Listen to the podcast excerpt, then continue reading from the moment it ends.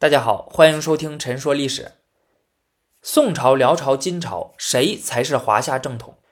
这个问题争论了好几百年。从这三个王朝存在的时候，争论就已经开始了。宋、辽、金都说自己才是正统，后来的元、明、清三朝也都对此有所讨论。相比于辽朝和金朝，宋朝是汉人建立的王朝，传承了华夏文明；北宋时期又占据了中原。在证明自己是华夏正统这方面有着天然的优势。早在宋朝建立之初，宋朝统治者就开始利用五德终始说来构建自己的正统地位了。宋朝认为自己是接受了后周的禅让才建立的，后周是木德，木生火，哎，所以自己是火德，并以此来确定相关的礼乐制度、祭祀制度等。宋朝又被称为严宋，那就是这样得名的。到了北宋中期，论证宋朝正统地位的理论开始发生变化。当时儒学复兴，一些人批评以五德终始说作为理论基础的带有神学政治色彩和天命观的正统论，掀起了一场正统之变。虽然这些人的观点各异，但是有一点是相同的啊，那就是对于王朝的正统地位，不再以虚幻的德运，而是以现实的政治和历史逻辑来论证和构建。这其中最具代表性的就是欧阳修，他写了《正统论》，抨击武德重视说是谬论，胡说八道。自古王者之兴，必有圣德以受天命，或其功则备于生民，或累世积建而成王业，岂偏名于一德哉？什么叫正统？欧阳修说：正者，所以正天下之不正也；同者，所以合天下之不一也。那么他对判定一个王朝是否是正统的，哎，就提出了两个标准：一是居正，就是德国要正，取得政权的方式要正当，做事要恪守正道；二是一统，就是要统一天下。他将道德与现实工业结合起来，作为评判王朝政权是否合法的依据。两个都做到的，那是当之无愧的正统王朝；只做到其中一个的，也算得上是正统。啊，要是都做不到，那肯定就不是正统了。根据这个理论，宋朝即使没有收复燕云十六州这样的传统汉地，啊，也没有将汉朝开拓的河西走廊纳入版图，事实上并没有完成统一。但是只要符合居正这个标准，那也是正统王朝。更何况啊，在欧阳修眼中，宋朝已经实现了统一。欧阳修在《正统论序言》里说：“夫为大宋之兴，统一天下。”与尧舜三代无异，臣故曰不待论说而明。哎，就是说宋朝的正统地位和尧舜三代一样啊，是不正自明的，是不需要经过任何讨论的。所以欧阳修说他在这篇文章里只讨论从秦朝到后周期间各个王朝的正统性问题。为什么？那当朝的事儿啊，那可不行说呀。当然，欧阳修以及当时一些人认为北宋是统一的啊，可能也是觉得。北宋统治了汉人的核心区域，也占据了中原，勉强也能算得上是大一统吧。但是这套理论到了南宋时期，在现实中就遭遇到了巨大的问题。绍兴和议后，宋朝丢掉了中原地区，只有大散关、淮河一线以南的国土了，从此偏安一隅。他还向金朝称臣，虽然在隆兴和议、嘉定和议后不再称臣，先后改为叔侄关系、伯侄关系。啊，但是在对外关系上啊，毕竟还是低人一等。你不像北宋时期，对吧？宋朝与辽朝的澶渊之盟，那约定的是兄弟之国啊，是平等关系。可是这难不倒南宋的读书人，他们开始修正发展北宋前辈们的正统理论。在两个标准里，北宋士人更加注重一统，而南宋士人则更加重视居正。啊，甚至有人只看居正，也就是说。一个王朝是不是正统的，有没有统一天下不重要，重要的是在道德上是否是正当的，是否恪守了正道啊！不以现实功业的成败论正统，不以成败论英雄。根据这种新的理论，南宋虽然偏安一隅，但继承的是北宋的正统地位，且继承了华夏文明啊。朱熹更是将儒家的道统观念加入其中，以道统在宋来证明南宋的华夏正统地位。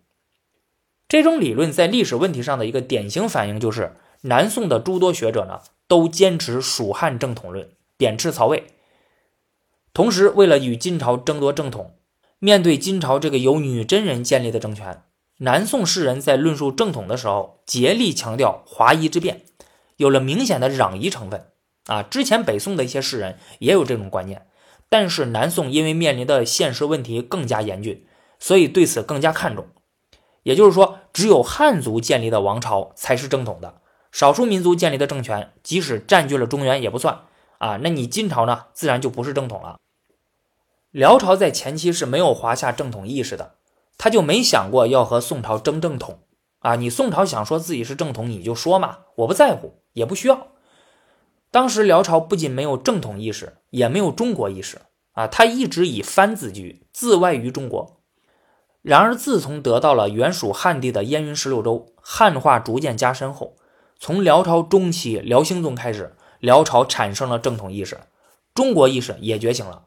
他认为自己才是华夏正统啊！为了证明自己的正统地位，辽朝主要采用了如下几个办法：一。宣称契丹人与汉人拥有共同的祖先。辽朝是契丹人建立的啊，在论证自己是华夏正统的时候呢，有着天然不利的民族血统因素。契丹人有自己的民族起源传说，就是那个青牛白马传说。为了消除这个因素，辽朝统治者将契丹人的祖先认定为是华夏圣王的后裔。啊，辽朝的官方史书《皇朝实录》中称契丹人是皇帝的后代。而辽史的《太祖纪世表》中说，契丹人是炎帝的后代。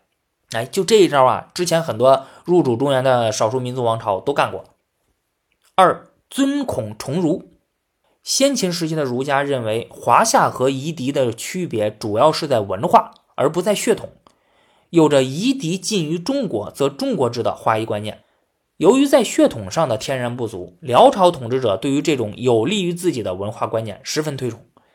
于是，辽朝统治者尊孔崇儒啊，任用汉人知识分子，在文化教育、典章制度等诸多方面都学习以传承华夏文明，尤其是唐文明啊，表明自己是大唐王朝的合法继承人，也是华夏文明的传承者，以便能以文化争正统。三，辽朝自称得到了传国玉玺。从秦朝开始，人们习惯上认为秦始皇所制的传国玉玺是正统王朝的象征。谁能得到它，谁便是天命所归。这是辽太宗攻打后晋时，后晋投降奉上的啊。在辽朝前期啊，辽朝统治者因为还没有华夏正统观念，所以他对于传国玉玺并不重视。但自从有了正统观念后，统治者就逐渐意识到了这枚传国玉玺的价值啊，于是开始利用它来论证自己的正统地位。比如在辽兴宗时期呢，就曾以得传国玉玺为正统为题。来作为科举考试的题目。其实辽朝得自后晋的这枚传国玉玺是后晋开国皇帝石敬瑭新铸的啊，已经不是秦朝传下来的那个了。秦朝的那枚传国玉玺在后唐灭亡时被末代皇帝李从珂带着自焚了，从此不知所踪。有资料显示，辽朝统治者知道这枚传国玉玺是假的啊，但是呢，为了与宋朝争夺华夏正统，也就只能对外说它是真的了。那么最后还有一个做法，后晋向辽朝投降了啊！辽太宗率军进入汴梁，在皇宫中称帝，改国号为大辽。因此，辽朝统治者认为自己承接了后晋的正统。后晋是金德，金生水，所以辽朝是水德。辽朝利用武德中史说，除了证明自己的正统地位外，还有就是为了否认宋朝的正统啊！因为辽朝已经承接了后晋的正统。那么后晋之后的后汉和后周也就失去了正统。宋朝宣称啊自己的正统地位是来自后周啊，那你现在你自然也就不是正统的了。当然，对于辽朝自认为是华夏正统的行为呢，宋朝是肯定不会承认的啊。别看澶渊之盟约定两国为兄弟之国，但是宋朝人啊骨子里始终是辽朝为夷狄之邦啊，觉得没资格和自己平起平坐。辽朝曾经在给宋朝的国书里称自己为北朝啊，宋朝为南朝啊，说咱哥俩互称南北朝吧啊，这大家都是中国的一部分。那北宋表示不能接受。欧阳修在撰写新五代史的时候，把辽朝统治集团契丹人的历史作为四夷啊，放进了附录之中。在辽人看来，这就是在史书体例上贬低辽朝啊，结果就引起了辽人的强烈不满。当时有大臣上奏辽道宗啊，说我们作为报复，要把宋朝皇帝的发家史作为四夷附在辽朝国史之后。那事后呢，这位大臣还得到了辽道宗的嘉奖啊，可见当时辽朝对于自己华夏正统地位的在意。金朝和辽朝一样，在前期也是没啥华夏正统观念的啊，都是后来随着汉化的逐渐加深，才产生了这样的意识，号称中国，自视正统。到了金海陵王时期，金朝统治者已经具备中国大一统王朝的政治伦理观念了，把本朝看成是中原历代王朝的合法继承者。金朝统治者在论证自己的正统地位时，没有像辽朝一样啊，去否定自己的血统，把本民族附会在华夏圣王身上，哎，说是他们的后裔。金朝统治者从不讳言自己的女真族出身，对自己的民族血统十分自信。在史书之中如实的叙述祖先的事迹，这是北方少数民族进入中原建立政权里的第一个不以先祖比附华夏炎黄二帝的王朝。既然不靠血统，那靠什么呢？一是文化。金朝中后期的统治者批判以往重诸夏轻夷狄的传统观念啊，赞赏先秦时期的儒家认为华夏和夷狄的区别主要在文化而不在血统的观念。强调金朝对于华夏文明的认同啊，继承了华夏文明，并以此实行了诸多改革。二是统一天下。金海陵王在位时啊，金朝已经不满足于和南宋、高丽、西夏共有天下，而自己只是老大的国际格局了。金海陵王准备要消灭四国，一统天下，让金朝成为当之无愧的大一统王朝。为此，在一一六一年，他亲自率军攻打南宋。准备实现天下一家的愿望啊，只不过最终失败了。三是武德中史说，到了金章宗时期，金朝展开了长达十年的德运大讨论啊，目的就是要确定金朝到底要承接哪个王朝的正统，属于什么德性。金朝也是中国历代王朝里最后一个试图通过武德中史说来寻求其政权合法性的王朝啊。此后的元、明、清三朝啊，官方基本上已经不讨论这个事儿了。这次讨论的结果就是金朝承接宋朝的正统。有人可能会感到奇怪啊，宋朝只是丢了中原地区，跑到南方去了，他不是还没灭亡吗？金朝怎么能承接宋朝的正统呢？这只是我们这么认为，支持金城宋统一派的金朝大臣可不这么想啊。他们认为宋朝在靖康之变后国祚已绝，跑到南方的那个自称宋朝的朝廷。丢到了中原，偏安一隅，还曾经向我们金朝称臣啊！后来虽然不称臣了，但是称职，因此早就丧失正统地位了。那谁来继承宋朝的正统地位呢？这还用说吗？啊，自然是我们金朝了。宋朝是火德，火生土，因此金朝是土德。这场讨论的结果也标志着金朝统治者文化立场的转变啊，从北方民族王朝的立场彻底转向了。中国帝制王朝的立场。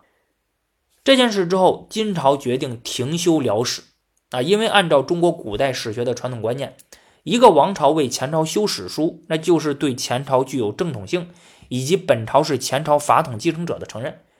金朝现在既然已经确定了要承接宋朝的正统，那么辽朝就不是正统了啊，也就没必要再给他修史书了。到了元朝，宋辽金正统之争再起波澜。这个争论主要是围绕着宋辽金三史的转修义例问题而展开的，其理由呢，还是我们前面说的啊。按照中国古代史学的传统观念，一个王朝给前朝修史啊，它不是一个单纯的修史问题，一个学术问题啊，它往往是对前朝具有正统性以及本朝是前朝法统继承者的承认，它是一个政治问题。所以元朝这些人表面上是在争论修史书的问题，那实际上是在争论。宋辽金谁才是正统？以及元朝到底要承接谁的法统？从元世祖忽必烈时期开始，朝廷就下令要修宋辽金三朝的史书了。后来的元成宗、元英宗、元文宗啊，也曾屡次下诏，但是最终都被搁置了下来。主要原因就是史书的编纂体例确定不下来，也就是人们对宋辽金三朝的正统性问题没有形成统一的认识。啊，甚至连当时的科举考试都涉及到了这个问题。主要分成两派，一派主张独尊宋朝为正统，这一派都是南人啊，也就是原来生活在南宋统治下的人。他们认为，自唐朝灭亡后，五代相继承接了正统，宋朝接受了后周的禅让，也获得了正统。虽然后来经历了靖康之变，但索性在江南保留了下来。啊，所谓天意不绝言宋，延续了宋朝的正统。元朝是灭掉了南宋，才完成了统一。论我元之大一统者，当在平宋，而不在平辽与金之。言外之意就是说，如果元朝不承认宋朝的正统地位，那么自己的正统地位又从何而来呢？辽朝只是唐朝边疆地区的蛮夷，趁唐朝衰落才崛起的。后晋篡夺了后唐的江山，石敬瑭把幽云十六州割让给了辽朝。后来后晋被辽朝所灭，因此。辽朝并没有承接后晋的正统，而金朝一开始臣属于辽朝，后来篡夺了辽朝的江山啊，也不应该被视为是正统的。这一派的人还具有强烈的下尊夷卑的观念，认为辽朝、金朝都是异族建立的政权啊，通过强调一夏之变而否定辽金的正统性。这种观点反映在修史体例上，就是他们建议只修一部宋史即可。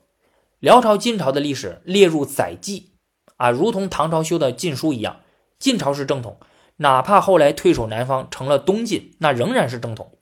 与东晋对立的十六国不是汉族政权啊，即使占据了中原，也不是正统，所以他们的历史只能写入载记之中，而不能单独给他们修史书。另一派主张宋、辽、金都是正统，这一派大多是汉人。也就是原来金朝统治下的汉人及少数民族人物，他们反对下尊夷卑的传统观念，认为华夏和夷狄的区别主要在文化而不在血统。辽朝自唐朝末年就占据北方，也并非篡夺，而后承接的是后晋的正统，加上其世数名位比五代强多了，而和宋朝差不多。辽朝也比宋朝先立国啊，辽朝是北朝啊，宋每年都要给辽朝岁贡。后来，辽朝、北宋相继为金朝所灭，南宋向金朝称臣纳贡，金朝占据中原已有百年之久，因此怎么能只承认宋朝是正统呢？辽朝、金朝也应该是正统啊！这种观点反映在修史体例上呢，分为了两种不同的意见啊。一种建议以宋和辽金为南北朝，以辽朝和金朝的历史修为北史，北宋的历史修为宋史。南宋的历史啊，修成南宋史。另一种建议，三个朝代分开修啊，修三本宋史、辽史、金史就 OK 了。到了元顺帝时期，中书右丞相脱脱再次请修三史，元顺帝同意了，宣布宋、辽、金三史分修，各自成书，三朝各与正统，各系其年号啊。元朝最终认可了宋、辽、金都是正统王朝。元朝也是少数民族建立的。他不可能完全否定辽金的正统地位啊，否则就是在动摇自己的合法性。除了这种意识形态的原因外，也不排除有一种可能是啊，拖拖就想赶快修成，对吧？你别再拖了啊！你们这些读书人就喜欢打嘴炮，成天整这些没有用的，争论了大几十年，换了这么多皇帝了，都还没有结果。行了，别争了，我一锤定音，这三个王朝全是正统。这也是争议最小、反对最少的一种折中的办法。然而，宋辽金正统之争并未因此而平息啊，因为不可能所有人都满意啊。脱脱的这一决定立刻就遭到了一些朝野人士的激烈批评啊。其中最著名的反对派是杨维桢，他还写了一篇《正统辩》，极力强调应该独尊宋朝为正统。有人甚至绕开官方啊，自己重新书写这段历史。在《宋史》《辽史》《金史》完成的几年之后呢，陈静写完了《通鉴续编》，这是元修三史完成后第一部独尊宋统的四家史书，开后来明朝人改修宋史之先河。明朝时期，一些人反对辽金的正统地位，也是围绕着宋辽金三史分修问题展开的。明朝前期虽然也有独尊宋朝为正统、建议重修宋史的声音啊，但是一般世人啊。并没有刻意排斥辽金的倾向。对于元朝给予宋辽金正统地位，分别修成宋史、辽史、金史，并不反对。没有因为明朝是汉人建立的王朝啊，并且还推翻了非汉族政权的元朝，哎，就准备要独尊宋统了。转折点发生在土木之变以后啊，宝宗出国留学了，皇帝被俘，这可是奇耻大辱。当时瓦剌鞑靼各部呢，还不断骚扰明朝北部边疆，这导致明朝国内民族情绪高涨，华夷之变盛行一时，主张沿夷夏之大方。对宋辽金正统问题的讨论，就成为了明代士人华夷观念的一种表达方式和一个宣泄渠道。他们依据华夷之变和夏尊夷卑的思想观念及标准，将辽金等少数民族建立的政权一概斥之为非正统王朝。华夏和夷狄的区别不再仅仅是文化的区别，还有地域和血缘的区别。此后，明朝兴起了重修宋史之风，这种重修可不是为了给宋史。呃，查漏补缺、订正错误啊，弄这种技术性的东西不是，而是要另创义例啊，要在史书中独尊宋朝为正统。他弄的是这种意识形态的东西。这股风潮在嘉靖时期达到了高峰啊，这与嘉靖时期蒙古鞑靼各部不断入侵，导致民族矛盾激化有密切关系。影响比较大的王朱的《宋史志》，科维奇的《宋史新编》就完成于这一时期。《宋史志》以辽金入夷服，《宋史新编》复辽金为外国传。此时的官方也开始下场了。嘉靖十五年，朝廷讨论要重修《宋史》，啊，嘉靖帝命令严嵩主持这件事儿。但是不久之后，严嵩离开了朝廷，这件事就不了了之了。后来，南京吏部主事赵贞吉也曾有意改编《宋史》，但是后来也没有下文。因此，虽然在明朝中后期的民间人士、朝廷官员中，都存在一些人主张独尊宋统，否定辽金的正统地位。官方也在嘉靖时期讨论过重修宋史，但是官方并没有最终付诸行动，反而朝廷还将元朝修的宋史、辽史、金史纳入了二十一史。宋朝的时候，把从《史记》到新五代史的这一共十七部正史啊，称为十七史。明朝嘉靖时期，在十七史的基础上。加上了元朝修的《宋史》《辽史》《金史》和明朝修的《元史》啊，称为二十一史，并由南京国子监负责校勘出版。到了万历时期，南京国子监又重新补版印刷，同时北京国子监以南建二十一史为底本重新校勘并进行印刷。后来到了崇祯时期，建本二十一史又重新进入了校订和印刷，在明代一直广为流传。这也说明了，与民间存在的一些人主张独尊宋统、否定辽金的正统地位不同，明朝官方呢还是维持了元朝官方的结论：宋、辽、金三朝都是正统王朝。清朝入关后，由明入清的一些汉人知识分子仍然坚持华夷之变、夏尊夷卑的思想观念啊，主张独尊宋统，反对辽金的正统地位，反对元朝对宋、辽、金三朝三史分修、各与正统的做法。但是由于清朝也是少数民族建立的政权，那这个问题就变得比较敏感了。因此和明朝的时候不一样，在清朝很少有人会公开的大张旗鼓的对其进行讨论，对宋辽金正统之争发表意见的基本上是官方。官方的意见是啥呢？那很明显啊，清朝前期的统治者是不会同意独尊宋统、否定辽金的正统地位这种观点的。啊，如果他这样做了，就等于是在损害自己的统治合法性。这点从历代帝王庙入祀帝王的变化就能看出来。我们之前有期节目专门讲过这个。当时顺治皇帝年幼，由睿亲王多尔衮摄政，他对历代帝王庙里以汉人为中心的帝王谱系感到不满，下令增加了辽太祖耶律阿保机、金太祖完颜阿骨打、金世宗完颜雍，理由是。宋朝的时候，辽朝与金朝先后占据北方，与宋朝南北并立，且宋朝曾经纳贡于辽，称之于金。既然历代帝王庙里有宋朝的开国皇帝宋太祖赵匡胤，那就同样也得有辽朝和金朝的开国皇帝啊，要不然说不过去啊。多尔衮这样做的目的在于是要打破华夏中心论，以证明清朝以异族身份统治天下的合法性。后来到了。康熙末年、雍正初年之际，清廷又增加了辽朝和金朝的其他一些皇帝进入历代帝王庙享受祭祀。变化发生在乾隆时期，啊，乾隆皇帝最终决定以宋朝为正统。在乾隆四十六年，一七八一年，一些大臣在修《四库全书》的时候，发现收录的《辍耕录》这本书里有元朝人杨维桢写的《正统辩》。这篇文章啊，主要是在论述元朝应该继承宋朝的正统，贬斥辽朝、金朝。修书的大臣怕犯了乾隆的忌讳，就把这篇文章给删了。乾隆知道后，觉得大臣的做法不妥啊，他认为杨维桢说的是对的，宋朝就应该是正统啊。就像南北朝时期，虽然北朝地大势强，南朝的宋齐梁陈偏安江左，但是因为南朝继承的是晋朝的正统，所以南朝才是中华正统啊，而不是北朝。同理，靖康之变后。宋朝虽然失去了中原，偏安江南，还称之于金朝，但是南宋所继承的是北宋的正统，辽金是不能夺走他的正统地位的，因此元朝继承的也是宋朝的正统。他告诉大臣不要删除啊，原样收录，还要把自己的这个批示加进《辍耕录》里。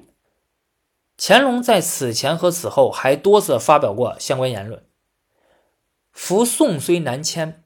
正统自宜归之宋，至元而宋始亡，辽金故未可当正统也。夫辽金虽称帝，究属偏安。清朝官方态度的转变，是因为在乾隆时期，清朝入关已有百年，统治已经十分稳固了。清朝统治者的正统观念也已经发生了变化，他们从北方民族王朝的立场，转向了中国大一统王朝的立场。乾隆从不讳言本朝的异族出身，啊，他信奉的是夷狄只要进入中原，选择了华夏文明，那也是华夏。因此，清朝就是华夏正统啊，不再需要借助辽朝和金朝来证明自己的正统性了。而且，乾隆对清朝的正统性还有另一种说法：我朝为明复仇讨贼，定鼎中原，合一海宇，为自古得天下最正。啊，我大清的正统正的不能再正了。哪里还需要从历史上寻找依据呢？不过乾隆又不像之前的一些汉人知识分子一样，啊，为了独尊宋统呢，就把辽金贬斥的一无是处。乾隆曾告诉史官啊，不要用谩骂性语言记录辽金等少数民族事迹，以及掩饰宋朝向金称臣称职的事情。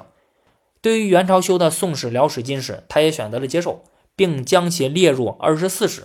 他并没有下令重修这段历史。乾隆这样做是为了体现对各族应该一视同仁的想法啊，不要过分强调华夷之辩、下尊夷卑啊，他主张要淡化这种区别。宋辽金正统之争在古代持续了数百年，还有三国时期曹魏与蜀汉谁才是正统，长时间里也是争论不休。之所以会产生这种争论，主要是因为关于什么是正统，并没有一个统一的标准啊，没有形成一种。呃，为大家所接受、都能认可的评判标准。梁启超先生曾总结出古人衡量正统与非正统的六条标准：一、是否统一了天下，凡统一天下者就是正统；二、在位时间长不长，即使统一了天下，但是国祚太短啊，就不是正统；三、是否是前朝皇室子孙所建的，是的话，那就是正统啊，像蜀汉、南宋啊，就符合这条标准；四。是否占据了前代王朝的都城？是的话，那就是正统。五，一个王朝是正统的，那么他所继承的那个前代王朝也就是正统的。六，只有汉人建立的王朝才是正统的。梁启超先生提倡的是新史学，对这种传统史家的正统论持批评态度。他认为这些标准彼此之间互相矛盾，根本不足为据。而且梁启超先生啊总结的还不全啊，除了这些标准之外啊，还有其他一些标准啊，总之就是特别复杂，彼此矛盾，所以自然就会产生争论。那为啥没有统一的标准呢？因为历代王朝都会从自身利益出发，为了证明自己的正统性，出于现实需求，对前代的正统论进行修改，以符合自己的政治需要。哪怕是同一个王朝，前期与中期、后期的政治需要也不同。甚至同一时期不同人之间的需要也不同啊，所有人都会选择或创造对自己有利的标准，排斥不利的标准。所以正统论的标准始终在变化之中，不可能会出现一个大家都认可的标准，因此争论也就无法停息。之前有朋友问过我啊，现在史学界认为宋辽金哪个是正统的啊，还有曹魏与蜀汉哪个是正统？说实话，学界基本上不关心这个问题，他不在乎哪个王朝是正统的，哪个是不正统的，更不会为了某个王朝去论证它的正统性，不会去比较谁比谁更正统。传统史学家之所以对这个问题很在意啊，探讨非常的多，那是因为现实的政治需要。这个问题本质上就不是学术问题，而是政治问题。对历史上的王朝进行正统性评价，实际上本质上是在为本王朝的正统地位、政治合法性服务。啊，你去看古人写的那些关于正统性的文章，谁又比谁更合理呢？都只是直接服务于当时的政治罢了。而如今时代已经变了，帝制时期结束了啊，现在是共和国时代，是主权在民的时代，国家论证政权合法性的理论与以往完全不同。不需要再像古代那些王朝一样，通过借助梳理前代王朝的正统性来证明自己的政治合法性啊，已经没有这个现实需求了。况且，现代史学的研究理念与古代史学相比，也早已发生了巨大变化。正统论已经成为了历史的沉寂。对于现代史学界来说，它只是一种历史研究对象。因此，学界关心的是宋朝、辽朝、金朝。如何各自去论证自己的正统地位？他们的正统观念和前代相比有什么不同？对后世有什么影响？元、明、清三朝是如何看待宋、辽、金的正统地位的？啊，这期间有没有变化呢？为啥会发生这样的变化？等等等等等等，啊，他们关心的是这些问题。现在网上有些人讨论正统问题，总是自觉或不自觉的啊，带入到某个王朝里，为其争夺正统，贬低其他王朝不是正统。为此，甚至不惜花费大量的精力与别人吵架啊，攻击对方。我见过有人支持宋朝是正统的啊，连其他人称呼辽朝和金朝都觉得不行啊，必须得叫辽国、金国。你辽金那都不是正统王朝，怎么能叫朝呢？必须得叫国。还有拥护蜀汉为正统的啊，蜀汉不能叫蜀汉啊，那得叫季汉啊，那是大汉王朝的延续啊，怎么能叫蜀汉呢？那是贬称啊。在我看来啊，这完全没必要啊！说难听点那就是吃饱了撑的没事干，闲的。这种行为和古代那些争正统的人相比没啥区别啊！那古人的水平可能还更高点而且最起码人家还有现实的需要啊。而我们呢，大清都灭亡多少年了？这都二十一世纪了啊！竟然有人天天为古代的王朝争夺正统啊，为古代的这些统治者们操心。看来啊，这心中的辫子还是没有割干净。身体处在现代社会，可是头脑却仍然停留在古代。